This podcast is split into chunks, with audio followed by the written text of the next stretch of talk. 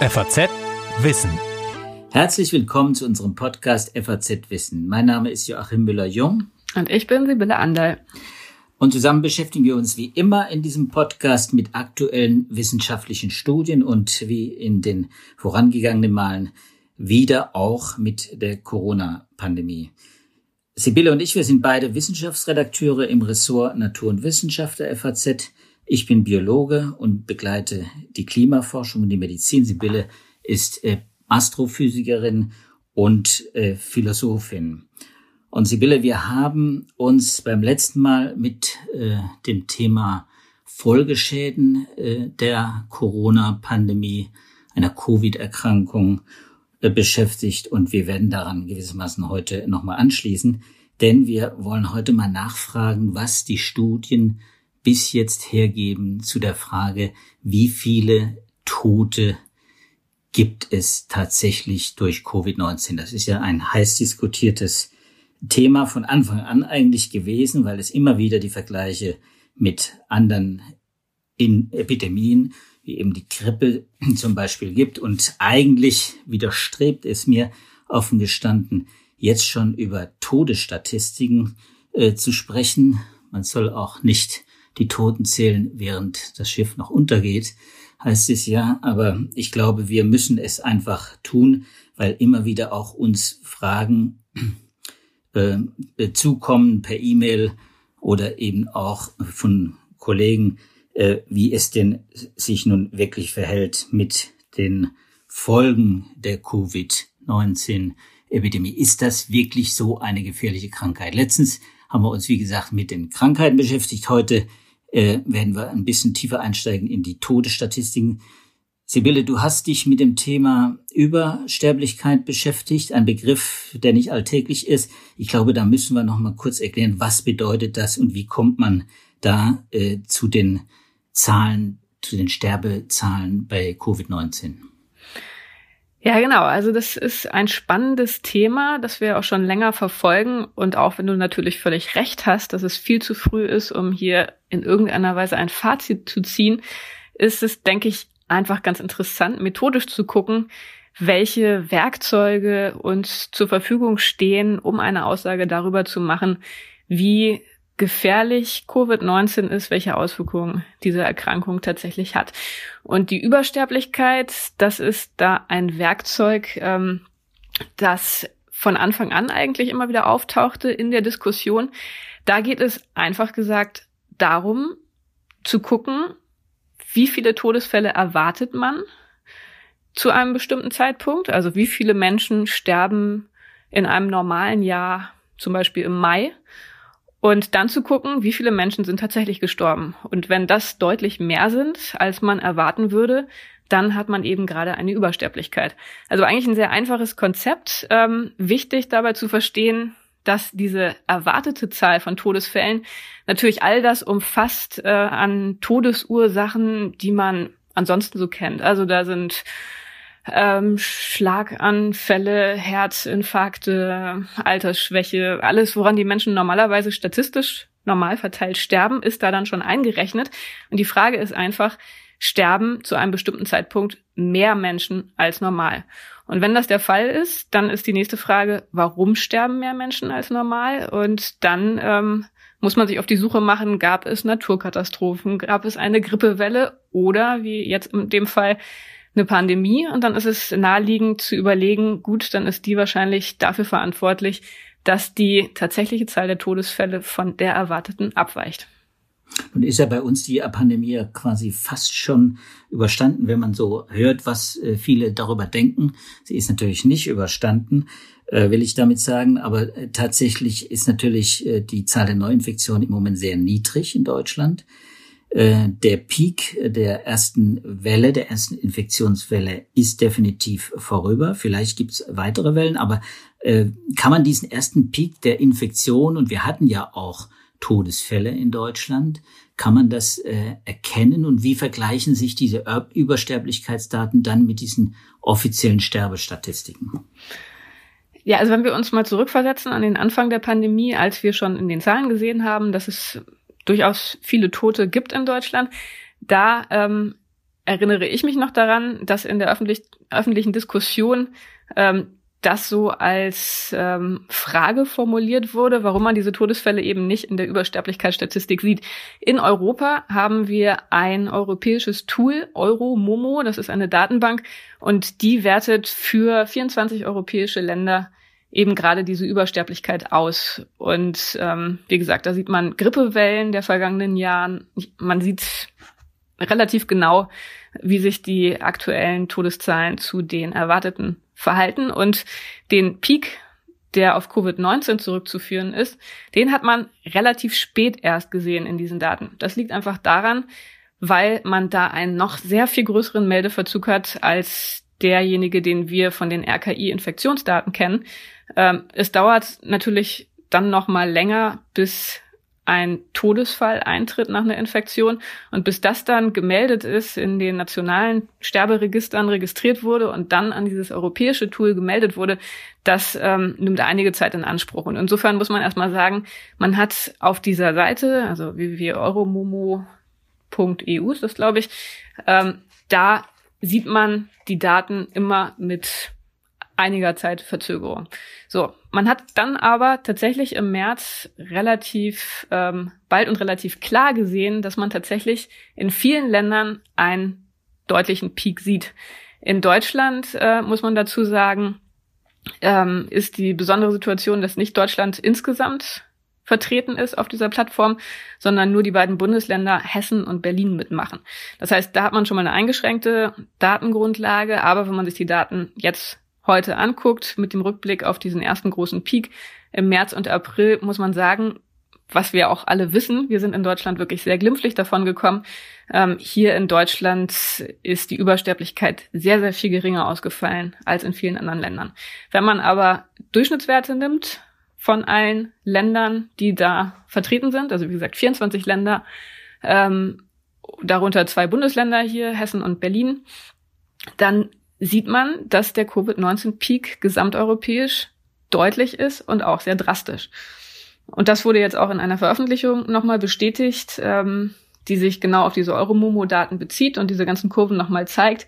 Ähm, da kann man sehen, dass der Peak, dieser erste Peak, den du erwähnt hattest, in Woche 14 auftritt, also ab dem 30. März. Und dass dieser Peak mehr als doppelt so hoch ist, der Wochenwert sozusagen von dieser Woche, von der Woche 14, doppelt so hoch ist wie der Peak, ähm, der von der berühmt-berüchtigten Grippesaison äh, 2016, 2017 verursacht wurde. Also in Zahlen, ähm, in dieser Woche 14 hatte man äh, eine Übersterblichkeit von 35.802 Fällen. Ähm, und bei der Grippeepidemie 2016, 2017 äh, war es in der Woche, in der am meisten Menschen gestorben sind, äh, lag die Zahl der Übersterblichkeit bei 16.165. Also, also insofern da nochmal der Vergleich zur Grippe schon durchaus drastisch. Man hat, also man kann das auch direkt wirklich vergleichen. Übersterblichkeit bei der Grippe wird auch so gemessen wie die Übersterblichkeit bei äh, Covid-19, ja? Genau, und dafür wurde das eigentlich auch eingeführt, dieses Tool. Ähm, insbesondere tatsächlich, um zu sehen, wie die Grippewellen, die ja nun regelmäßig auftauchen, wie stark die ausgeprägt sind und was das dann wiederum für die Notwendigkeit nationaler Prävention und Maßnahmen heißt. In diese Daten fließen allerdings dann wahrscheinlich nicht die Todesursachen ein, also die Todesursachen, die dann quasi amtlich äh, notiert werden? Oder sind, sind das reine Zahlen oder sind das auch wirklich äh, Diagnosen, die dahinter stehen? Ja, das ist ein sehr interessanter Punkt, weil das natürlich eine spannende Frage ist. Was können wir aus dieser Übersterblichkeit lernen? Ähm, ich habe ja schon gesagt, wenn mehr Leute sterben als normal, muss es irgendeinen Grund dafür geben. Momentan bietet sich als Erklärung an, gut, wir haben eine Pandemie, damit wird es wohl irgendwie zusammenhängen. Aber wie es genau damit zusammenhängt, das kann man an den Zahlen an sich so einfach natürlich erstmal nicht sehen. Im Prinzip ähm, sind da viele Einflüsse denkbar. Es könnte natürlich auch sein, dass jetzt während der Pandemie mehr Menschen an anderen Ursachen gestorben sind, einfach weil sie Angst hatten, ins Krankenhaus zu gehen oder Operationen und Behandlungen verschleppt haben. Ähm, es gab andere Wirkungen der Maßnahmen. Ähm, es gab besonderen psychologischen Stress. Es gab häusliche Gewalt. Ähm, diese ganzen Einflüsse, die man ja auch häufig hört, ähm, finanzielle Probleme, gut, da wird es jetzt noch nicht, würde ich jetzt mal behaupten wollen, innerhalb so kurzer Zeit zu Todesfällen gekommen sein. Aber das sind natürlich alles Faktoren, die man im Kopf behalten muss und die da alle eine Rolle spielen. Ähm, die Todesursache bei Euromomo, die ist ähm, da in diesem Paper tatsächlich nicht aufgeführt, aber in anderen Statistiken, da kann man das sehen und da sieht man, dass das natürlich auch ein schwieriger Punkt ist, denn da kommt man jetzt in die Frage rein, wenn jetzt jemand stirbt ähm, und eine Todesursache diesem Todesfall zugeschrieben wird, ähm, kann man denn dann wirklich sicher sein, dass diese Diagnose auch wirklich stimmte. Und da war gerade am Anfang der Pandemie natürlich ein Problem, dass relativ wenig getestet wurde mhm. ähm, und dass man davon ausgehen muss, dass viele Todesfälle, die auf Covid-19 unter Umständen zurückzuführen waren, dass die gar nicht, vielleicht weil sie zu Hause oder in Heim gestorben sind und weil die Tests zu dem Zeitpunkt noch knapp waren, ähm, gar nicht auf Covid-19 zurückgeführt wurden. Aber wie gesagt, eine schwierige Frage. Ähm, dazu können wir gleich nochmal kommen, wenn wir zu den internationalen Studien kommen, die das ein bisschen genauer aufgeschlüsselt haben. Es ist also so, Sibylle, wenn, wenn äh, wir jetzt davon ausgehen, dass in dieser Übersterblichkeit eben auch andere Todesursachen mit äh, einbezogen werden, dass nicht alle Covid-19-Tode sind, dass man aber nicht beliebig viele abziehen kann, weil eben auch unbekannt viele obendrauf kommen, die nämlich nicht erfasst sind durch, weil man einfach nicht getestet hat, weil sie zu Hause gestorben sind, weil sie gar nicht in der Klinik waren, etc. Also der große Vorteil dieser Übersterblichkeit ist, dass man tatsächlich alle Todesfälle im Zusammenhang mit der Pandemie ermitteln kann. Ähm, wie jetzt dieser Zusammenhang genau aussieht, das ist, ähm, wie gesagt, die schwierige Frage. Aber darin enthalten sind natürlich Großteil erstmal die Covid-19-Verstorbenen. Ähm, dann hat man die Sekundär-Todesfälle, die auf ähm, eine besondere oder die, die darauf zurückzuführen sind, dass die ärztliche Versorgung einfach ähm, anders abläuft in einer Pandemie als zu normalen Zeiten. Was natürlich auch interessant ist, ist, dass es in der Zeit durch die Lockdowns und durch die Empfehlung, zu Hause zu bleiben, durchaus auch weniger Todesfälle als normal gegeben hat. Einfach dadurch, dass es weniger Unfälle gab, dass äh, der Verkehr abgenommen hat. Also sowas spielt dann auch eine Rolle. Und die Luftverschmutzung und, nicht vergessen, ne? Genau, die Luftverschmutzung. Auch ein hm. wichtiger Punkt. Also insofern gibt es da ähm, Korrekturen in beide Richtungen. Okay, aber grundsätzlich sind die Probleme bei Covid-19 im Prinzip das gleiche äh, wie bei der Grippe. Äh, die Daten sind nicht äh, ganz detailliert äh, äh, auswertbar und damit auch nicht so äh, eins zu eins zu nehmen, wie sie scheinen. Genau, aber der Vorteil, wie gesagt, ist insbesondere in Ländern, in denen man Grund zu der Annahme hat, dass die offiziellen Covid-19-Todeszahlen vielleicht nicht ganz akkurat sind, eben aufgrund der Tatsache, dass vielleicht wenig getestet wurde oder dass Staaten versuchen, solche Informationen eher ähm, in einer bestimmten Art, Art und Weise zu beeinflussen, also die Todeszahlen zum Beispiel niedrig zu halten, dass da die Übersterblichkeit ein gutes Werkzeug ist, um sich einen relativ ähm, ja, objektiven Blick auf die Lage zu verschaffen. Denn wie viele Menschen gestorben sind, wie viel in den Sterberegistern aufgeführt sind, das ist etwas, was man eigentlich, also worauf man sich eigentlich gut verlassen kann. Und insofern ist es auch ein Tool, was zum Beispiel die New York Times äh, schon seit Beginn der Pandemie sehr ausführlich genutzt hat, um eben gerade in so Ländern wie Ecuador oder der Türkei oder so ein bisschen eine bessere, eine bessere Vorstellung über die Lage und über die Todeszahlen zu bekommen. Es ist ja auch medizinisch gar nicht so einfach zu trennen, wenn jetzt ein Covid-19-kranker Mensch äh, mit einem positiven Test in der Klinik landet, krank ist äh, und dann an Herzinfarkt stirbt ähm, dann ist es oft für den Arzt ja auch nicht so einfach, äh, auch durch eine Autopsie ja auch gar nicht äh, einfach herauszufinden, ob das letztendlich der Herzinfarkt oder ob äh, das Virus die Todesursache ist. Also wahrscheinlich ist das eben auch ein äh, Problem, das sich gar nicht auflösen lässt. Ja, genau. Und deshalb, ähm, man hört ja auch immer wieder dieses Argument, dass die Leute sowieso gestorben wären, das gar nicht unnormal ist. Ähm, die Übersterblichkeit, die ist robust in Bezug auf diese Einwände, denn wenn mehr Menschen sterben als normal, das kann man nur immer wieder betonen, dann hat das besondere Ursachen. Und dann liegt es eben gerade an diesem Virus. Und wie ist, hm, wie ist das denn bei den Amerikanern? Wir haben ja zwei Paper hier, äh, hast du mitgebracht, die aus dem JAMA, die, äh, die ja die amerikanischen Zahlen aufführen und äh, die Statistik auch äh, dort äh, wird ja eine ganz andere sein als bei uns äh, in, in Deutschland zumal, ne? weil da ja die Pandemie ja richtig äh, zugeschlagen hat und äh, auch ganz andere Zahlen produziert hat. Über 130.000 äh, Tote inzwischen. Äh, das sind äh, Millionen von, von Infizierten inzwischen. Wie ist denn da die Statistik? Die ja, also da sind tatsächlich auch zwei Studien jetzt erschienen in JAMA, wo es genau um diese Übersterblichkeit geht. Ähm, die Daten, die kommen vom National Center for Health Statistics. Die eine Studie hat sich die Daten angeguckt zwischen Januar und April. Ähm, gleiches, gleiche Methode. Man überlegt sich, wie viele Todesfälle erwartet sind auf der Grundlage eines Poisson-Regressionsmodells. Ähm, und relativ dazu guckt man sich dann an, wie viele Menschen sind tatsächlich gestorben.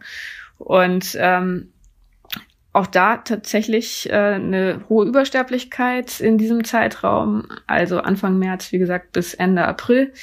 Ähm, 87.000 Menschen mehr gestorben als erwartet. Und zwei Drittel davon sind Todesfälle mit einer Covid-19-Diagnose. Und da haben wir eben genau diese Aufschlüsselung. Ein Drittel haben keine Covid-19-Diagnose ähm, gehabt. Stattdessen ist es erstaunlicherweise so, dass in den USA in dieser Zeit eine starke Zunahme der Todeszahlen aufgrund von Herzkrankheiten, äh, Diabetes, Alzheimer und anderen Krankheiten aufgetreten ist. Und da ist jetzt wiederum die Frage, warum ist das so? Warum sind während der Pandemie mehr Menschen gestorben aufgrund dieser anderen Krankheitsursachen? Und da schreiben die Forscher in dem Paper, dass es da natürlich auch wiederum beide Möglichkeiten gibt. Also es kann sein, dass das einfach Falschdiagnosen waren, dass Covid-19 dahinter steckte und dass aber einfach kein Test gemacht wurde. Wir wissen ja auch aus den vergangenen Podcasts, dass Covid-19 eine Krankheit ist, die alle Organe in, stark in Mitleidenschaft zieht und insofern natürlich dann auch, gerade wenn man Vorerkrankungen hat, ähm, da eine große Rolle spielen kann. Es kann aber auch sein, dass es Sekundärursachen sind, ähm, dass die Todesfälle vor dem Hintergrund dieser Krankheiten dadurch verursacht wurden, dass die medizinische Versorgung im Kontext der Pandemie sich verändert hat. Also dass zum Beispiel Alzheimer-Patienten anders betreut werden oder dass Menschen sich trotz bestimmter Symptome nicht in die Kliniken trauen. Also da ist es nach wie vor schwierig, das zu unterscheiden. Aber ähm, wie gesagt, zwei Drittel sind auf jeden Fall Covid-19 Todesfälle und bei dem restlichen Drittel ist so ein bisschen die Frage, worauf es zurückzuführen ist. Also dann würdest du die Daten, die jetzt aus Amerika auch äh, vorliegen, dann so deuten, hm, dass die Wissenschaftler äh, sehr wohl äh, von einer schweren äh, Pandemie sprechen und von einem wirklich äh, brutalen Infektionsgeschehen, glaube ich, muss man auch in Amerika sagen.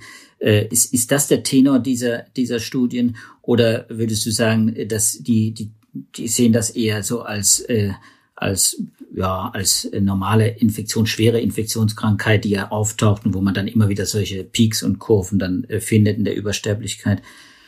Wie ist da deine, deine Bewertung? Ja, also das ist ziemlich klar. Die Übersterblichkeit ist natürlich massiv. Und ähm, was interessant ist, äh, wie gesagt, sind zwei Studien. Die zweite Studie, die geht ähm, noch weiter zeitlich, die geht bis Ende Mai. Ähm, die hat die Unvollständigkeit der Daten äh, mathematisch berücksichtigt. Und was man da sehr schön sieht, ist, dass diese, dass der Anteil der diagnostizierten Covid-19 Todesfälle an der Übersterblichkeit zunimmt, ähm, je mehr getestet wird. Also je mehr getestet wird, desto mehr Todesfälle aus diesen ähm, Übersterblichkeitstodesfällen können auf Covid-19 zurückgeführt werden, was natürlich schon mal ein guter Anhaltspunkt dafür ist, diese Frage zu klären, was mit den ungeklärten Fällen ähm, los ist, wie man die einzuordnen hat. Und das sind einfach, weil die Datenlage jetzt so umfangreich ist, ähm, gerade auch in den USA aus den verschiedenen Staaten, kann man da schon relativ viel ähm, sagen und einordnen, indem man einfach die Zahlen vergleicht mit der Frage, wann haben die ähm, Staaten Maßnahmen eingeführt, wie haben sich die Testraten entwickelt und mhm. so weiter. Und da zeigt eigentlich alles, Covid-19 ist da Hauptursache für diese Übersterblichkeit, Covid-19-Infektionen. Ähm, und es ist eine ganz massive Pandemie mit einer enormen Tödlichkeit, das muss man leider so sagen. Und die Datenlage wird wahrscheinlich dann, wie du jetzt schon angedeutet hast, ja auch immer besser durch die, durch die Testung. Weltweit wahrscheinlich, ne? Genau, also ich meine, in den USA ist es jetzt natürlich deshalb besonders interessant, weil die Pandemie da immer noch so stark im Gange ist. In Europa ist das ja alles Gott sei Dank sehr zurückgegangen. Was an der europäischen Studie im Übrigen noch interessant ist, ist, dass dort die Übersterblichkeit in Altersgruppen aufgegliedert wurde. Und da sieht man, was man ja auch schon weiß, die meisten Verstorbenen sind recht alt, also über 75. Ähm, aber was man dort auch sieht, ähm, von den 185.287 Toten aus dem betrachteten Zeitraum, ähm, die zusätzlich zu den erwarteten aufgetreten sind, ähm, hat man immerhin knapp 15.000 in der Gruppe der 45 bis 64-Jährigen und knapp 2000 bei den 15 bis 44-Jährigen. Und das relativiert, denke ich, so ein bisschen das Vorurteil, dass es wirklich etwas ist, ähm, was nur die ganz alten und kranken Menschen trifft. Ich glaube, 2000 Todesfälle in Europa in dieser wirklich jungen Altersgruppe, wo man sagen muss, das sind Menschen, die mitten aus dem Leben gerissen wurden. Das ist schon durchaus bedenk bedenklich, gerade vor dem Hintergrund, dass ja nun in Europa in den allermeisten Ländern wirklich sehr massive Maßnahmen zur Eindämmung der Pandemie ergriffen wurden. Ja, das ist ja das, was, was sich auch bei den Teststatistiken bemerkbar macht. Je weiter die Pandemie fortschreitet und je mehr getestet wird, desto eher verlagert sich äh, das Infektionsgeschehen in die jüngere Bevölkerung auch hinein. Die werden stärker erfasst äh, und ähm, und dann wird man auch äh, da ein klares Bild kriegen. Ich glaube allerdings, äh, Sibylle, unsere Zeit ist um und ich würde äh, ohnehin sagen, wir müssen mit den äh, endgültigen Statistiken ja warten, warten, warten. Die Pandemie äh, ist in vielen Orten der Welt immer noch am Wüten. Wir werden äh, das Thema sicher auch nochmal äh, mit in den Podcast nehmen. Die Zahlen steigen weiter rasant. Wir sind bei 550 1000, also mehr als eine halbe Million Tote weltweit, zig Millionen äh, Infizierte und es ist noch kein Stillstand. Die Todeszahlen äh, stagnieren auf einem relativ hohen Niveau. Also ich glaube, da wird wirklich, äh, was die Datenlage und die Übersterblichkeit angeht, am Ende erst äh, äh, eine Abrechnung äh, erfolgen können, wenn wir alle Daten vorliegen haben. Ja, liebe Sibylle, wenn du nichts mehr hast, ich würde sagen, wir beenden unseren Podcast hier. Ähm, es, wir verabschieden uns und freuen uns natürlich, wenn Sie das nächste Mal auch wieder dabei sind. Wenn Ihnen unsere äh, Podcast-Folge gefallen hat, gefallen hat und wenn Sie die nächste Folge auch nicht verpassen wollen, dann können Sie uns natürlich auf jedem Podcatcher abonnieren. Dann werden Sie informiert und äh, wir werden Sie bestimmt weiter auf dem Laufenden halten mit der Corona-Pandemie und mit den wissenschaftlichen Erkenntnissen, die gewonnen werden, aber natürlich hin und wieder auch gerne mit einem anderen Thema aus dem Wissenschaftsbereich. Ich sage auf dem Wege Tschüss und hoffe, Sie bleiben gesund. Bis zum nächsten Mal. Tschüss.